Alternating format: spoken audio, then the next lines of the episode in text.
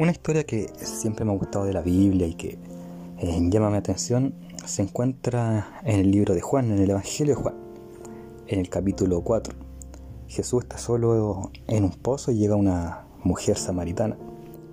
Jesús siendo judío no podía tener un contacto con una samaritana, era algo impensado. Pero también era impensado lo que estaba haciendo esa samaritana, estaba sacando agua de, de un pozo en un horario que no era habitual para las mujeres de esa época. Generalmente iban o muy temprano en la mañana o muy tarde en la tarde. pero ahí estaba ella sola, sacando agua en un horario no debido. Ella estaba sacando agua en ese minuto porque nadie quería sacar agua con ella y ella quería estar sola.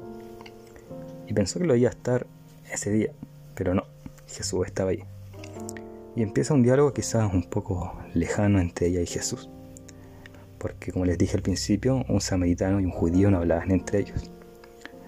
Pero Jesús demostró ser un judío distinto, un judío cautivador y que no le iba a juzgar por ser samaritana. Y poco a poco esta mujer empezó a abrirse a Jesús y empezó a compartir con él. Y poco a poco también Jesús empezó a demostrar quién era realmente, el Mesías, el Salvador. Y empezó a llenar cosas de su vida, cosas que ella quería tener oculta, porque le daba vergüenza, y que era el real motivo por el cual ella iba sola a sacar agua del pozo, por lo cual no quería compartir con otras mujeres que la juzgaban generalmente. Y se dio cuenta, poco a poco, que Jesús era el Mesías, que Jesús no la estaba juzgando y al contrario le está entregando amor y le está dando una nueva oportunidad en la sociedad. De hecho, Jesús le dijo a esta mujer que él era el Mesías, quería el Mesías que están esperando tanto judíos como samaritanos, y que un día iba a ser el Mesías y el Salvador, no solamente de los judíos ni de los samaritanos, sino que también de todo el mundo, y que un día iba a volver por todo el mundo.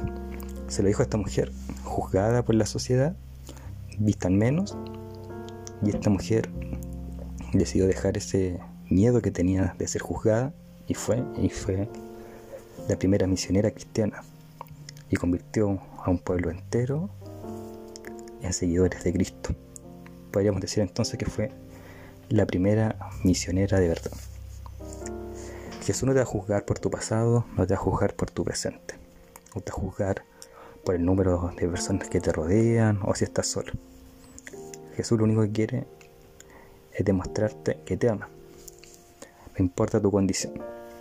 Así que hoy, feliz sábado, acércate a Jesús y no importa si lo vas a pasar solo, si lo vas a pasar acompañado, siempre ten en mente que Jesús hoy te está abrazando y te va a abrazar y acompañar toda esta semana. Que tenga un feliz sábado y una feliz semana.